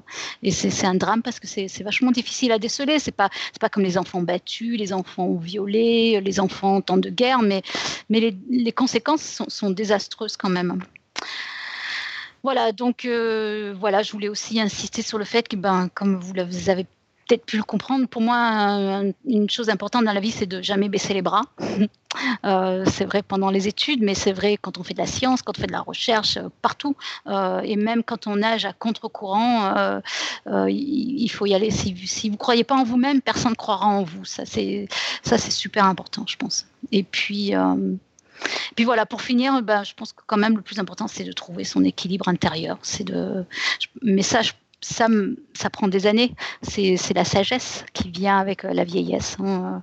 Euh, moi personnellement, c'est vrai que je marche encore beaucoup par défi. Il n'y a rien de plus facile que de, me provoquer euh, pour faire quelque chose en, me lançant un défi, ça c'est clair. Mais, en même temps, je trouve, euh, vachement important de, savoir rien faire, de, savoir euh, juste contempler. et ça, en, vieillissant, je le fais de plus en plus. J'adore, Jean Giono, par exemple, parce parce qu'il l'a vachement bien décrit dans ses bouquins. donc équilibrer et puis trouver ses piliers. Hein. Voilà. Waouh. Magnifique. Euh, on a quelques commentaires et questions euh, des, auditeurs dans la chatroom.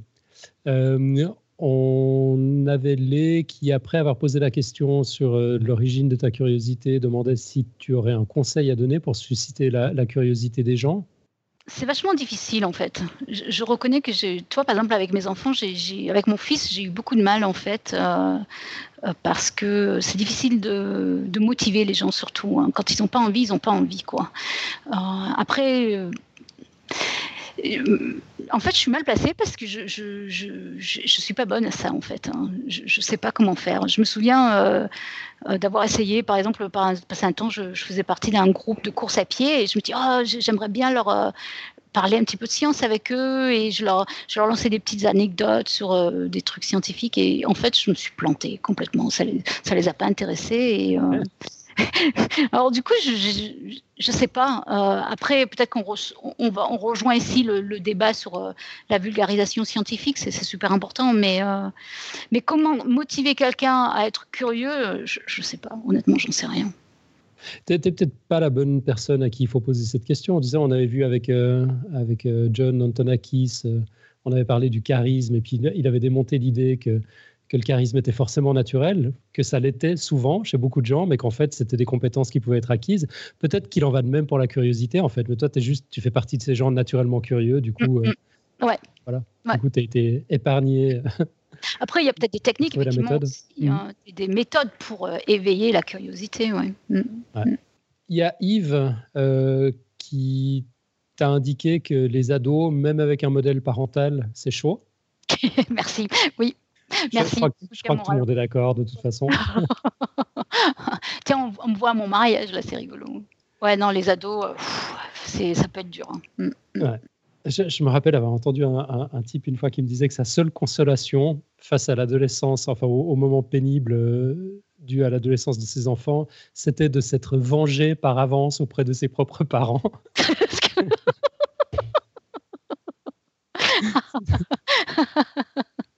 s'être vengé par avance. Toujours trouvé ça très rigolo. C'est vrai que c'est marrant.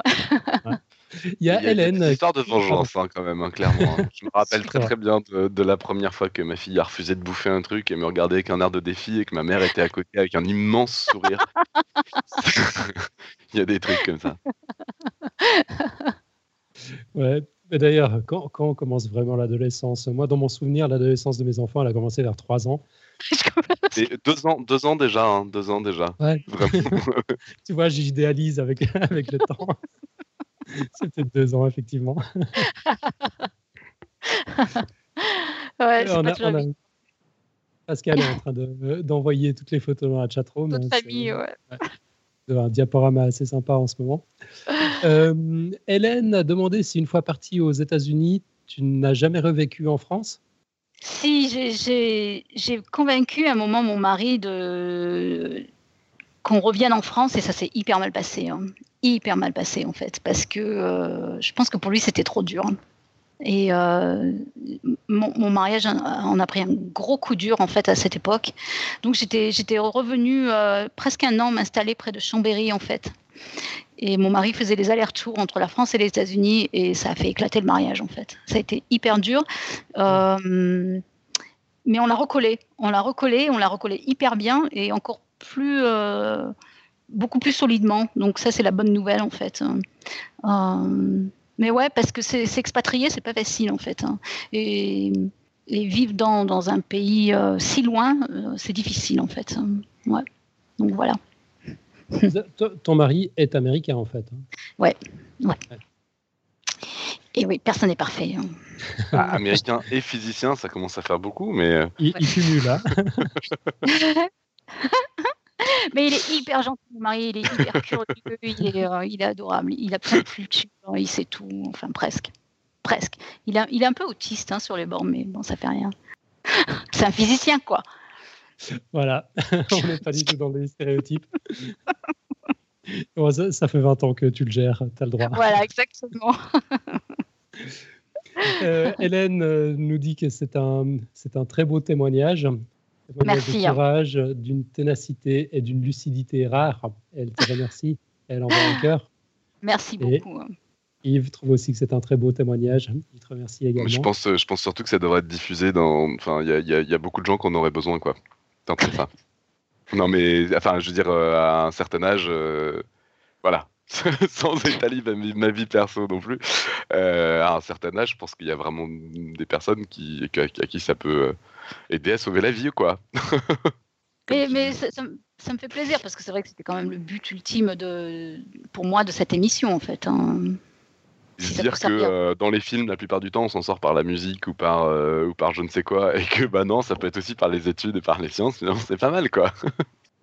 mais, mais je pense qu'il y a beaucoup de gens hein, pour qui c'est vrai, hein. on n'en parle pas assez en tout cas. Hein. Et euh, ouais, ah ouais j'ai du mal quand j'entends. Après, on peut critiquer l'école publique, c'est vrai que c'est loin d'être parfait, mais il faut la garder quoi. Bon, en tout cas, merci. Merci beaucoup. Hein. Bah, écoute, euh, merci à toi. Merci à toi de t'être prêté au jeu. Je, sais que tu n'aimes pas te mettre en avant. Puis ça a dû être un exercice vachement difficile que, de te livrer comme ça. J'espère qu'on n'a pas été. Mm, enfin, ouais, pour moi, c'était un exercice difficile aussi parce que d'un côté, euh, tu vois, j'ai envie de. J'avais envie de te poser les vraies questions, de mieux te connaître et tout. De l'autre côté, je ne sais pas trop où est la limite entre, entre ce qu'on peut dire ou, ou pas. J'espère qu'on a, été, a été juste et puis que, Enfin, on verra, quoi. On, verra bien.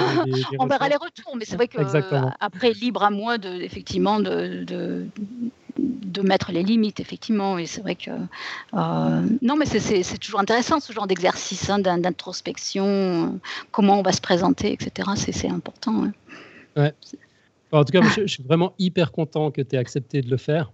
Euh, parce que je, je, je pense sincèrement que ton, ton, histoire est extraordinaire. Tu es probablement la seule personne sur la planète qui s'en rend pas compte. Mais, je pense que ça va donner énormément d'espoir. Euh, bah, comme, comme le disait Robin il y a deux minutes, c'est, vrai qu'on a toujours cette image des gens qui s'en sortent par, euh, par les arts ou alors, euh, comme je le disais en intro, par, par un, coup du destin, un héritage, un pouvoir magique, un super pouvoir ou je sais pas quoi. des fois, c'est aussi juste c'est aussi juste l'école, quoi. C'est aussi juste euh, savoir exploiter son intelligence. Je, crois qu'en tant que, en, tant qu'espèce, Homo sapiens, c'est vraiment ce qui nous caractérise. Ah. ok, on, en a plus ou moins de l'intelligence, mais il y en a qui savent juste pas s'en servir du tout, et puis d'autres euh, qui s'en servent comme, comme, comme, outil de survie. Et, et un, je, pense que tu en, es la démonstration vivante, et j'espère que ça, ça, ça va inspirer plein de gens plein de gens. C'est possible, grâce à son intelligence, de sortir d'une situation qui, a priori, semblait vraiment mal barrée. Et je, suis vraiment très heureux, flatté, touché, sincèrement ému que, que, que, tu aies accepté de, partager tout ça avec nous ce soir. Merci beaucoup, Irène. Bah, C'est moi qui vous remercie. Hein. Merci beaucoup. Hein. On, passe à la suite. On avait quelques annonces. Alors, il y en a une que j'ai chopée dans la chatroom là tout à l'heure pendant qu'on parlait. C'était euh, LGJ qui parlait, enfin qui, nous indiquait qu'à propos de l'éducation des enfants et surtout de la théorie de l'attachement, il faut absolument regarder les vidéos de Psycho Quack. Euh, c'est une chaîne YouTube dont, je n'avais pas entendu parler. Donc, on, mettra le lien dans, les notes de l'émission.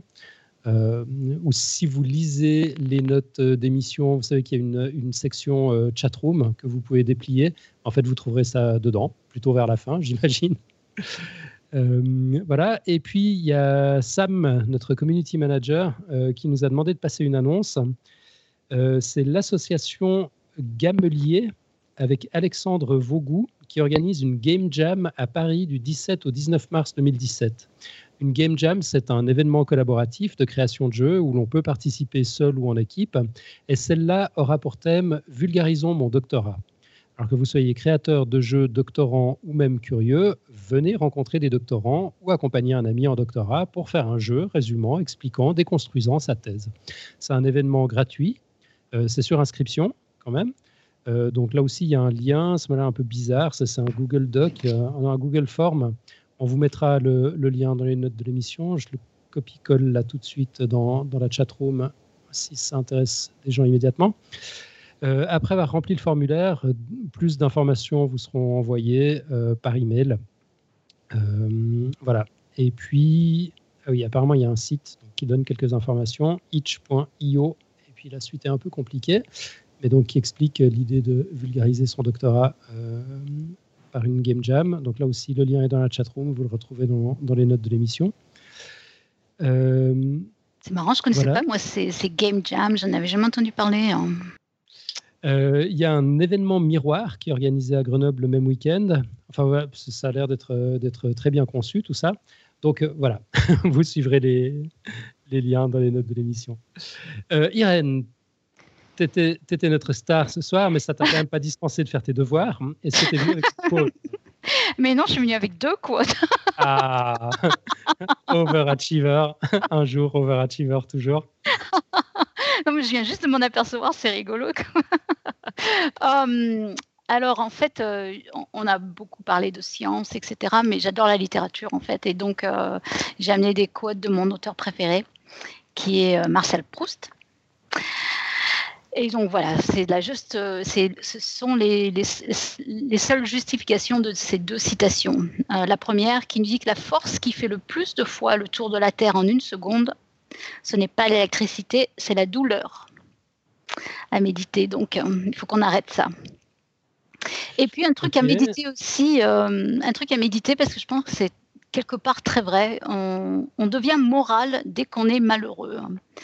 Et et en fait, ça, honnêtement, c'est un raccourci d'une citation qui est plus longue que ça, qui explique que souvent, quand on, se trouve merdeux, quand on a fait une connerie, quand on n'est pas bien, c'est là où tout d'un coup, on se trouve des raisons euh, d'être moral, en fait. Hein. Et je trouve que c'est très, très bien vu, en fait. Euh, donc, l'honnêteté intellectuelle, euh, elle vient d'où, etc. voilà. C'était deux citations que j'aimais bien. D'accord. Euh, qu'est-ce qu'on fait? On, débat tout de suite ou Bon, allez, à la décharge de Proust, il savait probablement pas que les influx nerveux sont en fait des signaux électriques. c'est vrai, c'est vrai. la, douleur, c'est de l'électricité, non? C'est vrai. Oui, oui, c'est vrai. Enfin voilà, je tiquais un peu sur, sur cette opposition, mais après, je, fais le con. Hein. ce qui est important, c'est le message, en, l'occurrence. Et puis. Euh, bon, c'est pas très, c'est pas très joyeux tes, tes Non, c'est vrai que c'est pas très joyeux. Hein. Euh, bon, je me rattrape. Je me rattraperai. Ouais, tu, te rattraperas à l'occasion avec d'autres citations. Ouais, ouais. Ok, on a un titre, le quiz du mois dans notre conducteur, mais on n'a rien mis dedans. Mais tout à coup, je me rappelle qu'effectivement, je dois toujours pondre la réponse à ce quiz. Alors, je ne sais pas quand sera le prochain, la prochaine émission en roue libre. C'est encore dans un moment. Hein. Je suis frustré parce que. parce que du coup, tu, tu veux aussi la réponse. Hein. Ah ouais. Et puis j'avais fait, des, j'avais fait une rubrique en plus, euh, ça ça va pas. Mais je veux la réponse, oui. Mais je suis content, il y a quelqu'un d'autre qui a répondu comme moi que le plus difficile sera de nettoyer le coca après. ouais, d'accord. Parce que donc la question, on le rappelle, euh, bon, ça fait tellement longtemps qu'elle est, qu'elle est, envoyée pratiquement chaque semaine cette question. Je pense que les auditeurs la connaissent par cœur.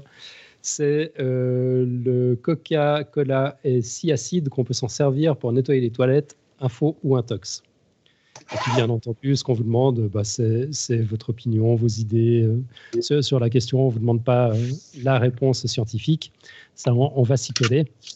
Euh, et puis ce sera dans le, dans le prochain freestyle. Voilà, sur les plugs, ben, on, a, qu'on a, on a fait l'annonce qui nous intéressait. Je- J'en fais un autre en passant. Euh, qui s'adresse alors d'abord aux auditeurs qui sont dans la chatroom. Si vous aviez l'intention de participer à FameLab, vous avez encore euh, une heure et demie pour le faire. Les inscriptions s'arrêtent à, minuit. Il suffit d'envoyer sa vidéo euh, de trois minutes pour participer à la, enfin pour, pour peut-être se qualifier à la finale française. Et puis bah, là, j'ai un scoop concernant cette, euh, cette finale française. Elle aura lieu le 8 mars à, Paris. Et puis figurez-vous euh, que dans une espèce de joyeux mélange, joyeux bordel comme ça, on va en faire un épisode de podcast science. Euh, un épisode de podcast science en mode soirée radio dessinée. Les dessinateurs sont encore pas au courant, on va, on va les informer. Mais, voilà, ça, va être un, événement, donc il sera retransmis en direct. Ce sera un mercredi soir, le, le 8 mars. Euh, J'aurai la chance d'en être le présentateur. On aura un jury euh, que vous avez déjà entendu pour, euh, pour la plupart sur, sur Podcast Science, notamment Marie Manceau, qui était venue nous parler de, de son activité de guide touristique en Antarctique, qui nous avait vraiment vendu du rêve. Euh, bah, c'est- tout frais. Je, l'ai contacté aujourd'hui pour lui demander si elle, acceptait de, faire partie du jury. Et puis oui, elle accepte avec plaisir. Donc voilà, ce sera l'occasion de, tous se retrouver, de bien s'amuser. Et puis bah, de découvrir euh, la nouvelle génération de, de vulgarisateurs scientifiques. En- Moi, moi, je, suis, je suis toujours épaté par les gens qui arrivent à faire passer des idées complexes en trois minutes. C'est vrai que sur le podcast, on en est bien incapable.